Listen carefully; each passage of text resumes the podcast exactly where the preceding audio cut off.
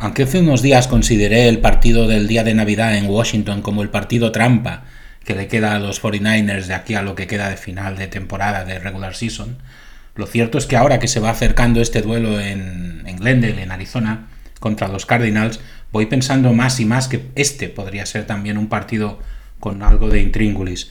Va a jugar Kyler Murray, va a jugar un equipo que tiene la temporada, jugamos contra un equipo que tiene la temporada perdida, jugamos contra un equipo que no se va a jugar más que la honra, pero que va a salir con todo a dar la mejor sensación posible y hacer las cosas lo mejor posible. Arizona no fue un rival fácil en el Device Stadium y no lo va a ser este fin de semana, así que hay que tomárselos muy en serio e ir a por los Cardinals. Hola, bienvenidos a 49ers Faithful España, el podcast de los 49ers en español. Empezamos.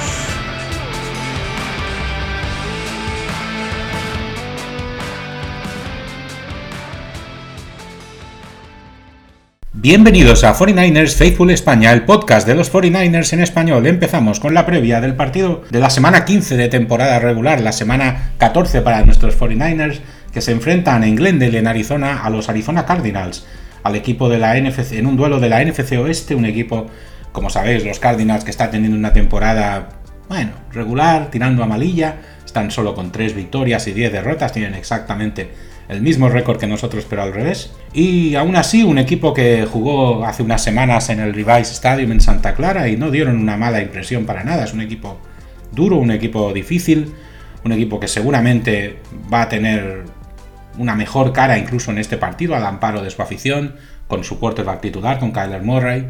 Veremos a ver qué tal, porque es un partido que, como he dicho al entrar el programa, pues puede ser un partido con un poquito de trampa y es un partido importante porque es un partido que si lo ganamos nos permite continuar liderando la NFC Oeste y de paso la NFC.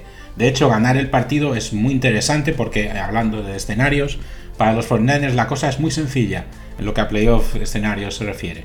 Si ganamos a los Cardinals, no solo seguiremos como número uno de la NFC, sino que además sí que tendremos ya matemáticamente garantizada el título de la NFC Oeste, que recordemos aún no está matemáticamente garantizado, cosa que por cierto también se conseguirá esta semana si, independientemente de lo que pase en Glendale, los Rams no ganaran su, su, partido. Esto por lo que respecta a escenarios. Es muy sencillo, los 49ers dependen de sí mismos, es lo que habríamos querido todos, lo que habríamos firmado todos, estamos en el último cuarto de la temporada regular, es el momento en el que los 49ers estos últimos años suelen estar mejor y hay motivos para ser optimista y buenas razones para pensar que las cosas pintan muy bien. Hace dos semanas teníamos el problema de, que la, de la ventaja que nos llevaba Filadelfia, teníamos la oportunidad jugando en Filadelfia de recortarla, los Eagles no solo perdieron el partido contra nosotros, sino que perdieron la semana siguiente en Dallas, tienen, tenían un calendario muy complicado, pero ahora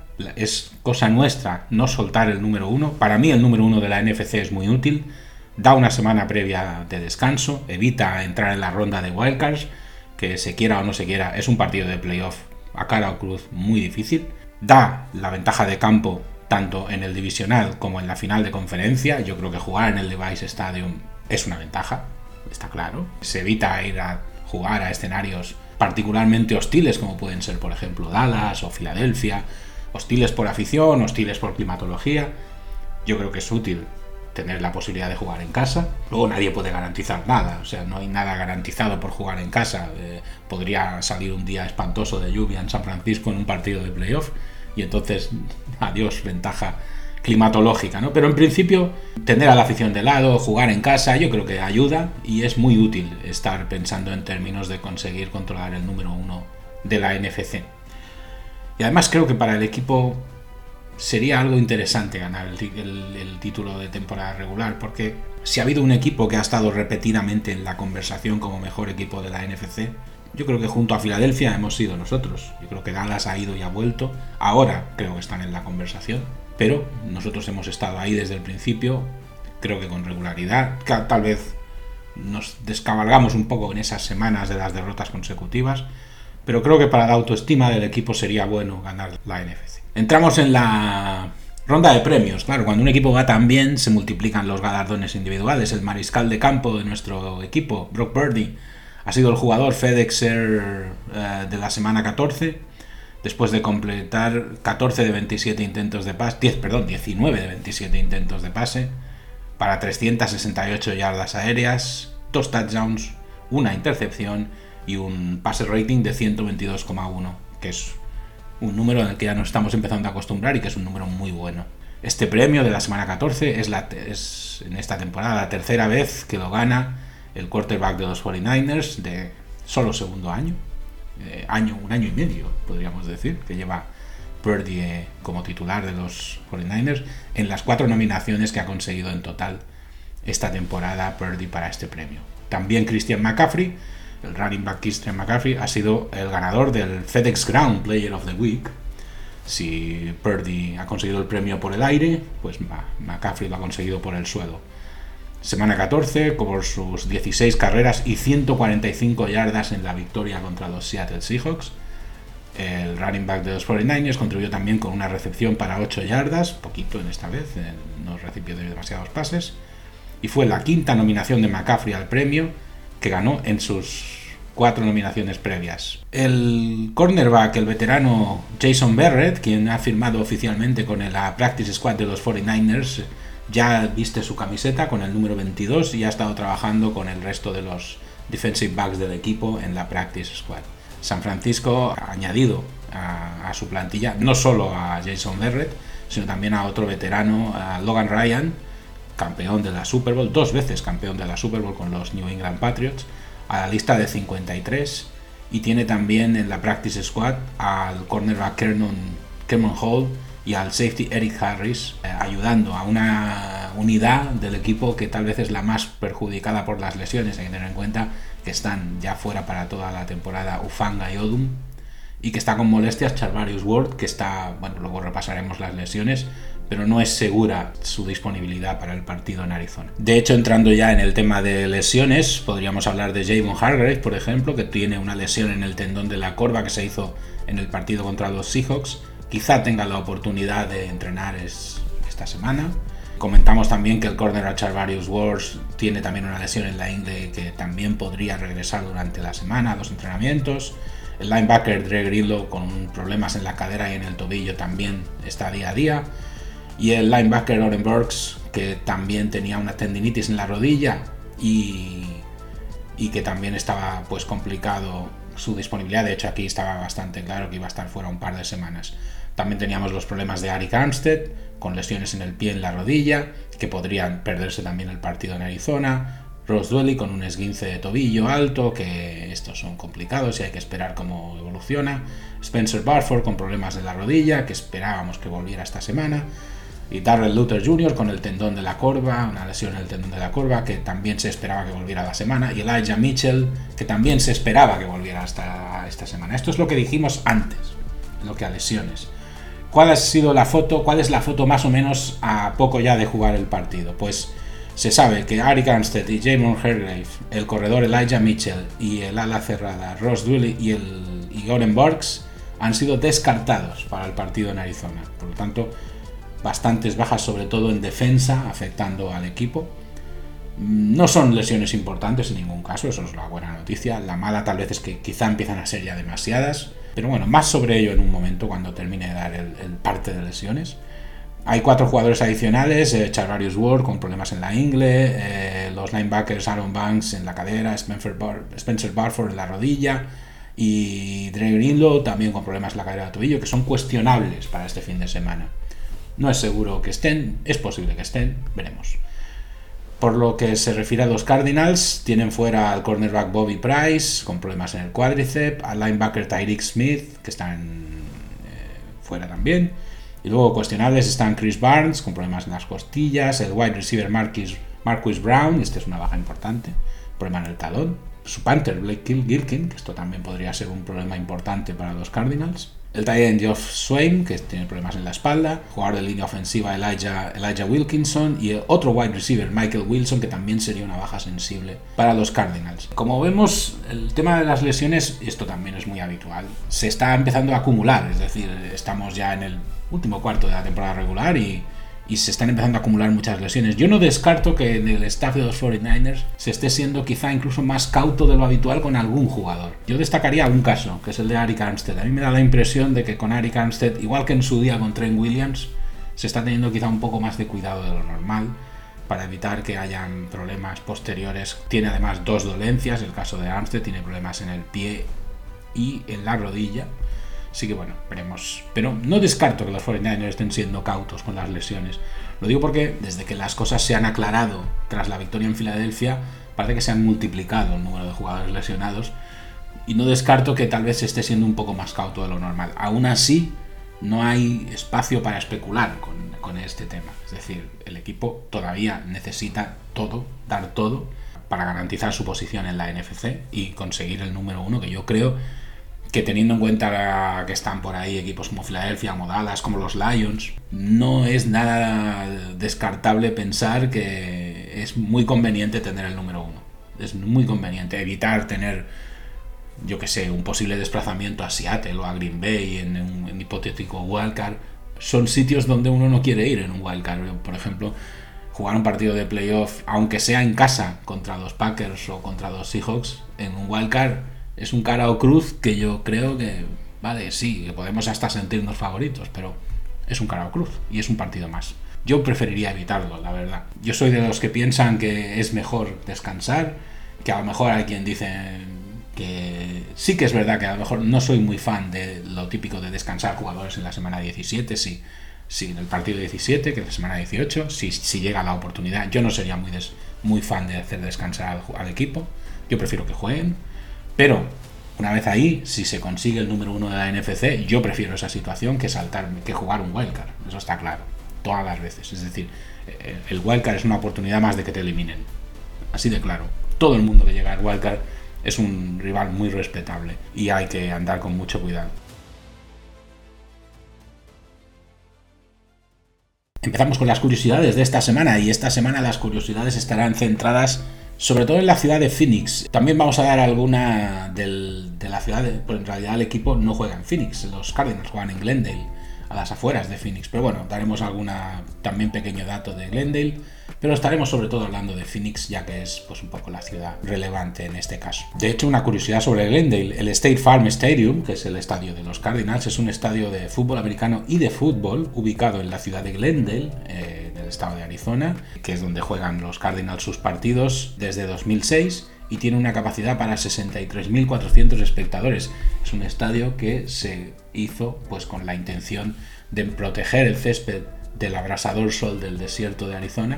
Es un césped que se puede quitar y poner del estadio y que además tiene un techo retráctil y ha sido escenario de la Super Bowl ya en varias ocasiones. Eh, otra curiosidad, el Valle de Phoenix era en el, fondo de un antiguo mar no muy profundo hace 1800 millones de años. Otra curiosidad cinematográfica, el Hotel San Carlos, en el centro de Phoenix, aparece en la secuencia inicial de la película de suspense y terror de 1960 de Alfred Hitchcock, Psicosis. De hecho, los primeros minutos de la película están ambientados en Phoenix. Es una película fantástica y la ciudad de Phoenix es protagonista en los primeros minutos de la cinta. Phoenix es la quinta ciudad más poblada del país, pero solo la duodécima área metropolitana más grande por población, es decir, tiene una importante densidad de población, la ciudad de Phoenix. Pero si alguna vez visitamos el estado de Arizona, nos daremos cuenta de que da un nuevo sentido a la palabra espacios abiertos. Realmente hay muchos, muchos espacios abiertos en Arizona. Bueno, pues vamos ya a la previa del partido, vamos a dar las claves de lo que va a ser este partido en Phoenix, en Glendale específicamente, ante los Arizona Cardinals. Unos Arizona Cardinals que, como decía, están con un récord de 3-10, están cuartos en la NFC Oeste, virtualmente ya fuera de la lucha, no sé si matemáticamente, pero virtualmente fuera ya de la lucha por la postemporada. Y bueno, pues con una temporada marcada por los problemas físicos de algunos jugadores, una temporada muy irregular la que han tenido. Un equipo que yo creo que no dio una mala impresión en el Levi's Stadium hace unas semanas, pero ya entonces ya se presentaron sin Murray, si no recuerdo mal, y, y con problemas y bueno, pues un equipo serio, un equipo que intenta hacer las cosas bien, pero que lleva unos años que no le acaban de salir las cosas como les gustaría. Ya han declarado los Cardinals de cara al partido del fin de semana que el techo va a estar abierto en el State Farm Stadium. Se esperan de hecho unos 25 grados de temperatura al inicio del partido, pero el tiempo va a estar nublado, aunque sin lluvia. Es decir, tiempo pues bueno, típico en cierta manera del, estado de, Arizona. Condiciones por lo tanto muy agradables para jugar. En principio no, no se espera que la meteorología tenga ningún rol en el partido. ¿Qué podemos saber de los Cardinals? Pues hemos vuelto a verificar sus estadísticas. Es un equipo que está el 26 en yardas en ataque, está en el 26 en yardas por partido, el 30 en pase, el 9 en carrera y el 27 en puntos. Esto es interesante, es decir, es un equipo que no corre mal con el balón. De hecho, es su principal argumento ofensivo. Si nos fijamos en sus números de ataque, son tirando a malos, sin embargo, porque les cuesta incluso anotar, es decir, consiguen, digamos, lo poco que consiguen en ataque lo consiguen con la carrera. Y eso es algo que, bueno, luego veremos quiénes son sus mejores corredores, pero en principio es un equipo que en ese sentido no es un equipo especialmente explosivo en ataque. Pero bueno, evidentemente falta que digas que no son explosivos para que les salga un partido genial a Kyler Murray y nos haga un montón de yardas de pase. En defensa son 23 en yardas encajadas por partido, el 13 en, en yardas de pase encajadas, el 30 en carrera y el 30 en puntos encajados. Es decir, no tienen una mala defensa contra el pase. Estaría su defensa contra el pase estaría en la mitad superior de la liga, pero sus números defensivos son tirando a flojos. Sobre todo en la carrera. Y sobre todo porque el hecho de que esté en el 30 en en la estadística de carrera y el 30 en puntos encajados, quiere decir que los equipos están siendo muy sistemáticos con los Cardinals y les están atacando precisamente en ese punto, en el punto de la carrera. Tienen un turnover margin de cero, es decir, están exactamente igual en cuanto a pérdidas y recuperaciones. Están en la justa mitad de la liga, el 16. En general, esto se debe, mirando los números, en que es un equipo que no es especialmente agresivo en lo que a conseguir intercepciones o forzar fumbles. Están de hecho en ese sentido en unos números particularmente bajos, lo cual quiere decir que tampoco es un equipo que pierda mucho los papeles en ataque, no es un equipo que tenga un número de pérdidas excesivamente grande, pero ni recuperan demasiado ni pierden demasiado. O sea, y además se han quedado en el cero, se han quedado en el equilibrio total. Recordemos, solo por comparar, el turnover margin de San Francisco es el mejor de la NFL y es más 11 son dos maneras muy distintas de enfocar las cosas. Aquí tenemos un equipo San Francisco que pone muchos aprietos a los rivales y va a ser y esta va a ser la idea este fin de semana, poner en aprietos a Murray. Y por otro lado, pues em, un equipo que con una secundaria que es flojita, porque ya hemos visto que sus números de la defensa, pues es un equipo que tiene que ser muy conservador defensivamente, no arriesgar en exceso. De ahí que eh, su secundaria produzca estadísticamente poco y intentar amarrar así. No les está funcionando del todo, porque ya digo, no se está traduciendo esto en número de victorias, pero a mí la impresión que me da, yo no he seguido a los Cardinals más que en el partido que jugaron contra nosotros, a mí no me dieron la sensación de ser un equipo en plan un desastre, es una, una verbena de equipo que no funciona absolutamente nada, sino que simplemente es un equipo que bueno, que no están funcionando las cosas bien, que están teniendo la ausencia de Murray, por ejemplo, que fue un problema, él ha vuelto hace unos pocos, unas pocas semanas, y bueno, pues vamos a ver. El quarterback precisamente de los Cardinals, Kyler Murray, no ha jugado contra los 49ers desde octubre de 2021, se dice muy deprisa, debido a lesiones de todo tipo durante este intervalo de tiempo. La última vez que se enfrentó a San Francisco, de hecho, ganó.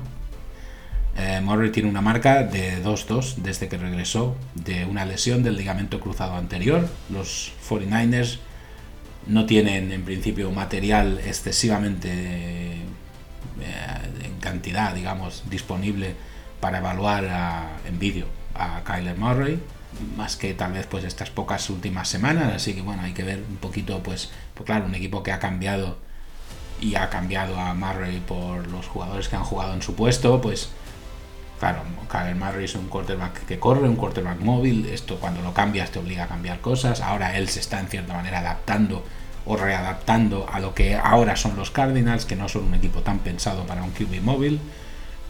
Es en ese sentido complicado encajar estas cosas cuando se lesiona un jugador de este tipo, pero bueno. De todas maneras, teniendo en cuenta el número de ausencias que van a tener los 49ers en defensa y la tendencia que hemos visto de los 49ers en las últimas semanas a encajar puntos, creo que podríamos ver un partido de bastantes puntos a lo mejor, tanto por parte de Arizona como de San Francisco.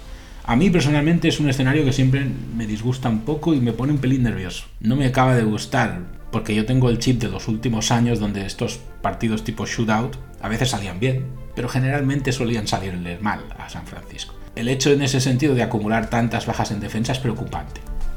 Yo creo que la defensa no va a estar especialmente ni regular ni con muchas, muchas piezas para este eh, fin de semana. Que eso diga o implique que el partido se va a convertir en un shootout, veremos. A mí personalmente no me gustaría. Yo preferiría ser metódico, utilizar la carrera. Creo que la defensa de carrera que tiene eh, Cardinals es una clara debilidad de este equipo que hay que explotar y, hay que ir a por ellos, para mí, en este en este punto. Aún así, dado el sectado de la secundaria de Arizona y la incapacidad que tienen para generar presiones sobre el pasador, en ese sentido su defensa ahora mismo tal como está es justo al revés que la nuestra. Tienen, por ejemplo, una tasa de presión la cuarta más baja de la liga. Podríamos estar ante un partido que le permita mucha libertad de movimiento a Purdy, porque claro, no le van a apretar. Y sabemos que a Purdy le encanta que no le aprieten. Todos los quarterbacks les gusta, obviamente pero podríamos ver a un Purdy buscando precisamente las cosquillas a la secundaria de los Cardinals. Vamos a intentar, creo, teniendo en cuenta los números que tienen de defensa contra la carrera los Cardinals, vamos a intentar no caer en ese error, creo. O sea, yo me quedaría más tranquilo si somos capaces de meter en el partido enseguida a Christian McCaffrey y podemos hacer que haga muchas cosas, que también a Divo Samuel. Sin embargo, si, si vemos que en el partido empiezan a ganar importancia los pases largos. Kittel, Samuel, Ayuk. Les estaremos haciendo el juego y estaremos en cierta manera arriesgando. Vamos a ver. De hecho, Murray va a ser, creo, un factor importante en este partido. Solo lleva dos victorias en los últimos cuatro partidos. Solo entre comillas. Es decir, para tal como están los eh, Cardinals, que en un steam de cuatro partidos hayan ganado dos no está mal. No perdamos el mundo de vista. Está con un QBR, no el passer rating, sino el QBR de 50, que es más bien bajo. Un porcentaje de finalización negativo sobre la expectativa. Quiere decir, está oxidado. Pero esto es algo perfectamente normal y que le pasa a todo el mundo, aunque bueno, lleva un mes jugando. Es decir, se le va quitando el óxido también a un jugador que después de estar un tiempo lesionado, pues vuelve y, está jugando. Yo no creo que vayamos a ver una versión ni la mejor posible, ni tampoco la peor posible de Murray. Simplemente vamos a ver a un jugador que por estilo de juego es un jugador peligroso, es un jugador que se tiene que tener muy en cuenta y que para mí hay que vigilar mucho. Si los 49ers, entre comillas, consiguen agobiar a Kyler Murray, en mi opinión tiene mucho ganado en este partido. Ahora, evidentemente las cosas se pueden complicar, pueden salir por donde uno no espera y podríamos, como decía antes, caer en la trampa que nos propone un equipo así, que es ir a por su secundaria en exceso, cuando yo creo que el punto fuerte principal que tenemos verdaderamente superior a los Cardinals es nuestro juego de carrera, contra una defensa que sufre mucho contra la carrera. Así que vamos a ver qué es lo que va a ocurrir en, realidad. ¿no? Los Cardinals, que por cierto, una cuestión estadística que no se tiene que desdeñar y que seguramente en un momento determinado se va a notar en el partido y es que tienen todavía un porcentaje de quedar como los peores de la temporada regular y conseguir la primera elección en el draft.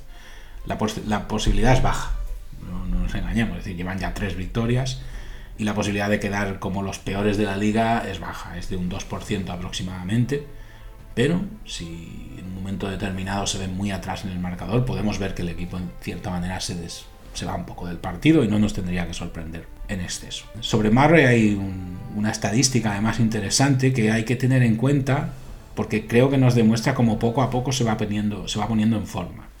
Murray tiene el récord de un novato en la NFL de más pases consecutivos sin intercepción con 211 y actualmente eh, tras volver de su lesión tiene una racha de 91 pases consecutivos sin ser interceptado antes cuando hablaba del turnover margin de los Cardinals global, decía que era un equipo que intercepta poco porque no arriesga porque su secundaria está como está, pero que también pierde poco y que el margin global es cero y que esto les pone justo en la mitad de la liga. ¿Qué quiere decir? Que este es un equipo seguro y que aunque tiene un quarterback móvil, Cuando hablamos de los Eagles, por ejemplo, dijimos que una posible debilidad de los Eagles es que tendían a perder el balón por el estilo de juego de los Eagles. Estos, estos Cardinals no tienden a perder el balón. Es un equipo más bien seguro. Y Kyler, Kyler Murray es un jugador tirando a seguro. Y el hecho de que haya hecho 91 pases sin ser interceptado es un dato interesante que hay que tener en cuenta. Por eso digo que no hay que perder la cabeza defensivamente con Murray. Va a ser un jugador difícil de controlar, un poco como nos ocurrió en Filadelfia, ¿no? Pero yo creo que es muy importante que si conseguimos llegar a él quizá no haciendo el juego que se hizo en Filadelfia, que era intentando que no tuviera Filadelfia opciones en ataque, sino que aquí yo creo que la intención podría ser intentar llegar a él, pues veremos a ver qué tal funciona la cosa. Los Cardinals esperan tener disponibles, y esto es una. serían bajas muy sensibles para ellos, porque están ambos como cuestionables, a sus wide receivers Marquise Brown y Michael Wilson. Murray ha obtenido la, oportunidad de buscar a otros receptores en sus partidos recientes sin, sin ellos, pero la verdad es que esto ha sido un poco por, bueno, por, por el buen trabajo, por ejemplo, de otro wide receiver, que es Trey McBride, pero tienen pocos receptores. Y un equipo con pocos receptores en la NFL actual lo tiene complicado. Es una liga muy orientada al pase es un equipo además que hemos visto que en ataque, en carrera, no produce excesivamente. Tiene, luego hablaremos de sus corredores, pero en principio es un equipo que en carrera sí, están novenos de la liga, pero es un equipo que anota, o sea, corre mucho y anota poco. No sé si me explico. Corre, para mí, estar noveno en carrera quiere decir que estás en el primer tercio de la liga. Eso está muy bien. Incluso en el primer cuarto prácticamente de la, competición en lo que a números de carrera se refiere. Pero el hecho de que el equipo sea un equipo relativamente pobre en lo que anotación, es el 27 de la liga en puntos anotados en ataque, quiere decir que corren pero no convierten. Lo cual su juego de carrera en ese sentido es el juego, es un juego que digamos es propio de un equipo tirando a conservador, un equipo que no quiere volverse loco en ataque, que fue un poco la impresión que nos dio a todos cuando jugaron en, en Santa Clara, es decir, que es un equipo que no hace locuras y que no se va de los partidos, porque no arriesga, porque es sabedor de sus limitaciones. Y en ese sentido, pues su entrenador, Nathan Gannon, insiste en no perder balones. Pues, me parece muy bien, pero hay que ser consciente de, tus limitaciones. Ahora nosotros, por ejemplo, estamos en una temporada muy buena, pero cuando un equipo de los 49ers no ha sido tan bueno, y ha habido ejemplos recientes, yo creo que es muy, muy triste cuando un entrenador se olvida de eso y actúa como si, como si su equipo fuera otra cosa.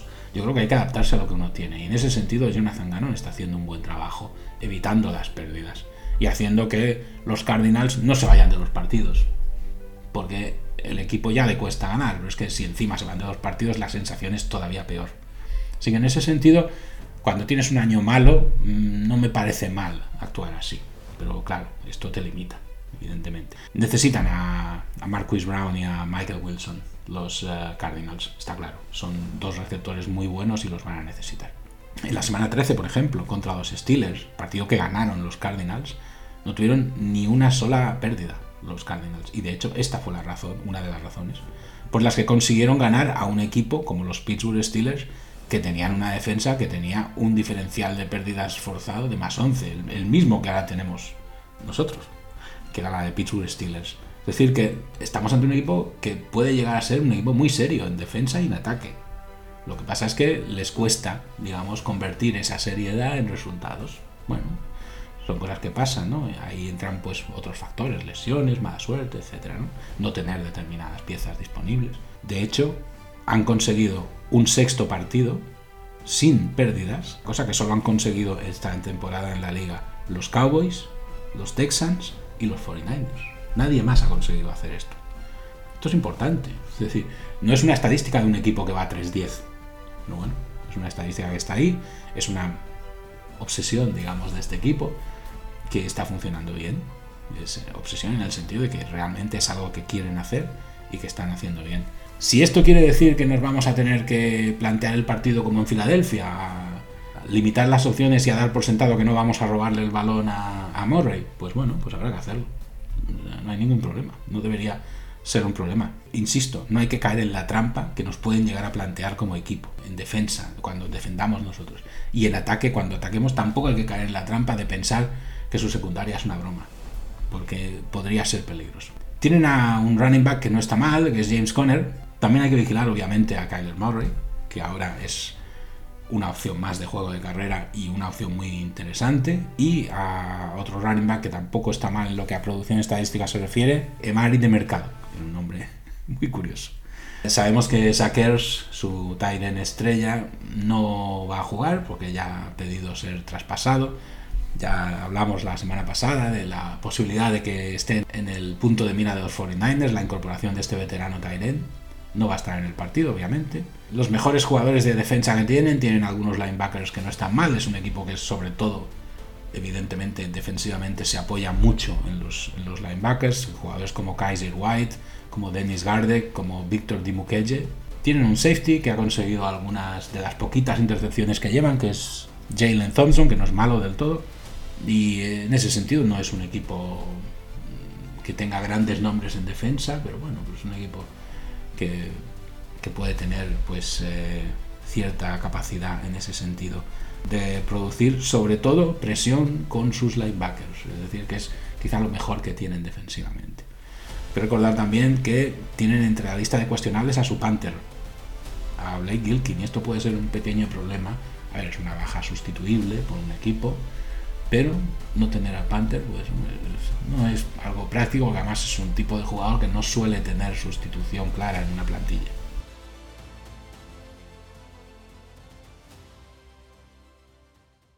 Más curiosidades de Phoenix y de Arizona, por ejemplo, que se pueden encontrar eh, antiguos grabados rupestres llamados petroglifos, visibles en el entorno natural en la reserva, por ejemplo, de petroglifos que hay en Deer Valley, dentro de los límites de la ciudad de Phoenix. La capital original del estadio de Arizona no era Phoenix. Primero estuvo ubicada en Navajo Springs, luego alternó entre Prescott y Tucson hasta 1889, cuando se eligió Phoenix por su posición geográfica. A una elevación media de 1086 pies, que son aproximadamente unos 331 metros, la ciudad de Phoenix es más baja en altura que el fondo del Gran Cañón del Colorado que está a unos 2.200 pies, que son 670 metros. Gran parte del agua del río Colorado que fluye por el Gran Cañón llega hasta Phoenix a través del canal del proyecto Central Arizona. El agua se distribuye para uso doméstico y de riego, y es fundamental el río Colorado para, diría yo, la supervivencia del estado de Arizona, que es en gran parte desértico. El nombre de la ciudad de Phoenix fue propuesto por un inglés llamado Philip Darrell Dupa, que vivió en la última mitad de su vida en el territorio de Arizona. El apodo sugerido por Dupa reflejaba que una nueva ciudad estaba surgiendo de las cenizas de la civilización Hohokam, como el pájaro solar Phoenix de la mitología griega. Dupa también fundó la ciudad de New River, que está a 35 millas al norte del centro de Phoenix como parada de diligencias. Y una curiosidad más, hace 18 millones de años un volcán entró en erupción en las montañas Superstición, a solo 23 millas al este del centro de Phoenix.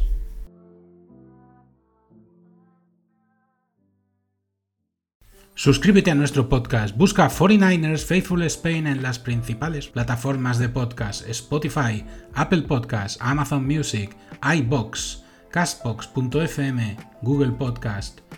Los enlaces a todas estas plataformas disponibles en nuestra página web 49ersfaithfulspain.transistor.fm.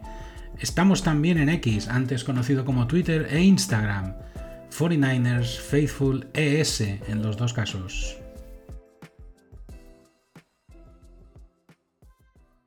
Bueno, pues con esto yo creo que tendríamos ya la previa de este partido contra Arizona Cardinals. Yo insisto una vez más, creo que es fundamental en este partido no confiarse, no caer en las trampas que pueda tener Ganon pensadas para este partido. Creo que es un partido sinceramente para ganarlo con el juego de carrera. Creo que hay que implicar a McCaffrey en el partido desde el primer momento, no solo corriendo, sino incluso anotando touchdowns. Me da la impresión de que McCaffrey, necesitamos la, mejor versión de McCaffrey, porque creo que en las últimas semanas le hemos visto un punto más apagado, un punto, no, no en exceso, no es preocupante, pero un puntito más apagado de lo que empezó la temporada. Y quizá estaría, no estaría de más verle brillar un poquito en este partido donde yo creo que tiene una buena oportunidad. Evidentemente es un partido donde hemos de tirar de repertorio en ataque porque es un equipo que hemos dicho que tiene una secundaria con problemas y a la que se le pueden buscar las cosquillas, así que también hay que andar por ahí con, ojo. Y luego me interesa mucho ver sobre todo cómo van a hacer los 49ers, eh, cómo van a plantear la vigilancia a Murray. Si se va a hacer algo parecido a lo que se hizo con Jalen Hurts en Filadelfia, porque son tipos de estilos de jugador similares o no. Hay que tener en cuenta, ya lo he comentado antes, lo comento otra vez, ahora, que, Hurts es un jugador incluso quizá que tiende a perder el balón más veces incluso que Murray. O sea que en ese sentido es un jugador al que uno podría pensar se le puede intentar apretar más. Pero precisamente quizá la intención con Hart era no apretarle para forzar, para forzar que sea él el que arriesgue, mientras que con Murray, que es un jugador que tiende a perder menos, igual la intención es sí apretarle para que sea él directamente el que pierda. Es decir, no conseguir la intercepción, sino, hablando en plata, ir a por el sack. Vamos a ver, veremos, porque creo que también va a influir mucho en el partido si los eh, receptores que están cuestionables de Cardinals, tanto Marcus Brown como Michael Wilson van a estar o no van a estar. El equipo cambiará totalmente si el principal argumento que, tiene, si que les queda en ataque es las carreras de Conner y de Murray, o es también la, posibilidad de disponer de estos dos eh, wide receivers. Teniendo en cuenta además que ya no disponen de Sackerts, es un equipo que no le quedan demasiadas opciones en ataque y veremos. Hay que tener en cuenta también otra cosa. Hemos hablado del, turnover margin de cero, es decir, es un equipo que roba poco y pierde poco. No perdamos el mundo de vista. Si la táctica de intentar sacar de sus casillas a Murray no funciona, que sepamos que es un equipo que puede pasarse partidos y partidos sin perder el balón y no pasa absolutamente nada. Que aún así pierden partidos. Pero quiero decir que, que pierden partidos por otras razones, no porque se les se vuelvan locos, digamos, y cometan muchos errores. Y eso, en un equipo que está con 3-10, es de valorar. Porque es un equipo que está intentando hacer las cosas lo mejor que puede dentro de sus posibilidades. Vamos a ver, vamos a ver qué tal va todo y a ver si conseguimos una nueva victoria, porque además, después de este partido, viene un partido particularmente complicado, que es el partido contra Baltimore, que es un partido, yo diría, el más difícil ya que nos queda. Para mí, en lo que queda de temporada regular, vendrá Baltimore, después los Commanders y para terminar eh, la visita de los Rams y con eso termina la temporada regular. Para mí el error que cometeríamos ahora así en el corto plazo es estar ya pensando en Baltimore y olvidarnos un poco de los Cardinals. No, o sea, pensaremos en Baltimore la semana que viene y luego ya hablaremos.